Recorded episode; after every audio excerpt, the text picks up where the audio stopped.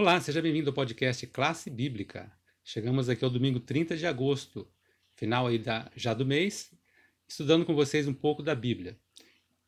Nesta semana estamos estudando sobre os pequenos grupos e quero convidar você a nos acompanhar aí com a pergunta número 1 um do nosso guia de estudo. Vou passar aqui os versos, você pode ler aí e poder ter uma ideia mais profunda do que vamos comentar. O primeiro verso está em Gênesis capítulo 1, verso 1, 2 e 26, Hebreus 1, 1 e 2 e Efésios 3, versos 8 e 9.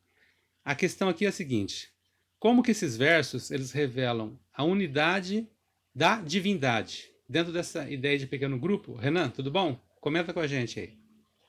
Tudo bom? Bom dia para você. O guia de hoje tem como tema Pequenos grupos, uma ideia divina. E esses versos eles demonstram justamente isso.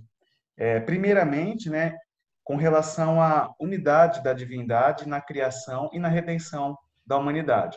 A Bíblia revela que é, o Deus Pai, o Filho e o Espírito Santo, eles participaram juntos da obra da criação. É, eu vou ler um desses três versículos que você citou, para nós nos situarmos. Eu vou ler Hebreus 1, 1 e 2. Havendo Deus antigamente falado muitas vezes e de muitas maneiras aos pais pelos profetas, a nós falou-nos nesses últimos dias pelo Filho, a quem constituiu o herdeiro de tudo, por quem fez também o mundo. Aqui, esse versículo está dizendo claramente que Deus constituiu a Cristo, herdeiro de tudo, e por quem, por meio de quem também fez o mundo, criou esse mundo. Então a gente vê um papel da divindade, em Gênesis também apresentando isso, que a divindade trabalhou junta na criação desse mundo.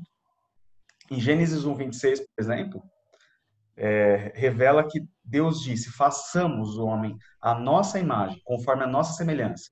Aqui nós vemos o, o pronome nossa no plural, nossa imagem, né? demonstra claramente isso.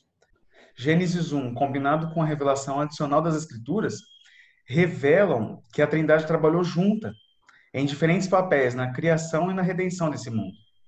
A Bíblia ensina que Deus não existia sozinho. O Pai, o Filho e o Espírito Santo existem juntos em um sistema de liderança compartilhada e entregada, integrada na. O Pai, o Filho e o Espírito Santo existem juntos nesse sistema de liderança integrado né, na criação e também no decorrer da história da humanidade. Essa união entre a Trindade é um exemplo para todos os pequenos grupos que existem hoje.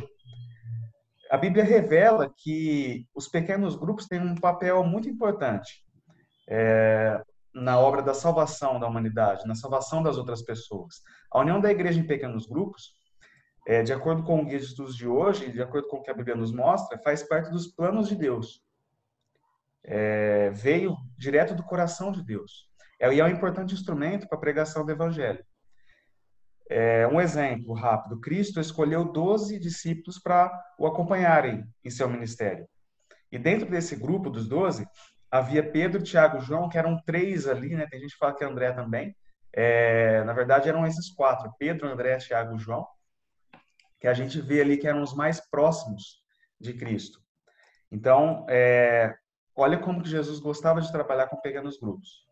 Seguindo essa ideia, você que está nos acompanhando, na questão número dois aqui da semana, tem mais três versos para mostrar que Tá, agora dentro do, da Trindade a gente vai separar um momento especial, que é o momento da ressurreição de Jesus, e como esse momento da ressurreição tem a ver com a Trindade e a questão do pequeno grupo também, né? Essa união para poder trabalhar em prol de alguma causa, alguma situação. E são os versos João 10, 17 e 18, Romanos 8, 11 e 1 Coríntios 15, 15. E aí, Renan? Qual que é a conexão aqui entre a ressurreição, pequeno grupo?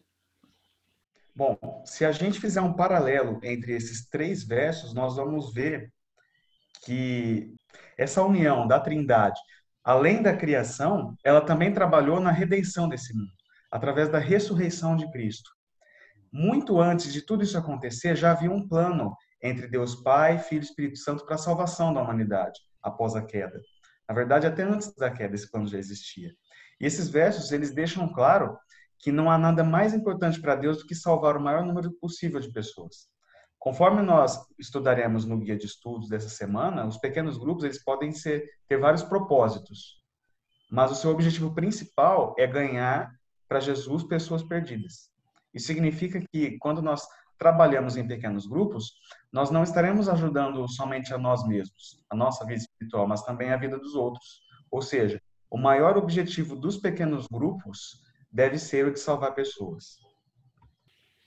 Você que está nos acompanhando pode ter já pode já ter percebido aí que o assunto da semana ele é bem específico, né? A gente pegou a temática aqui dos pequenos grupos, como isso vai ser importante para a nossa vida e como você pode usar os pequenos grupos para participar da missão.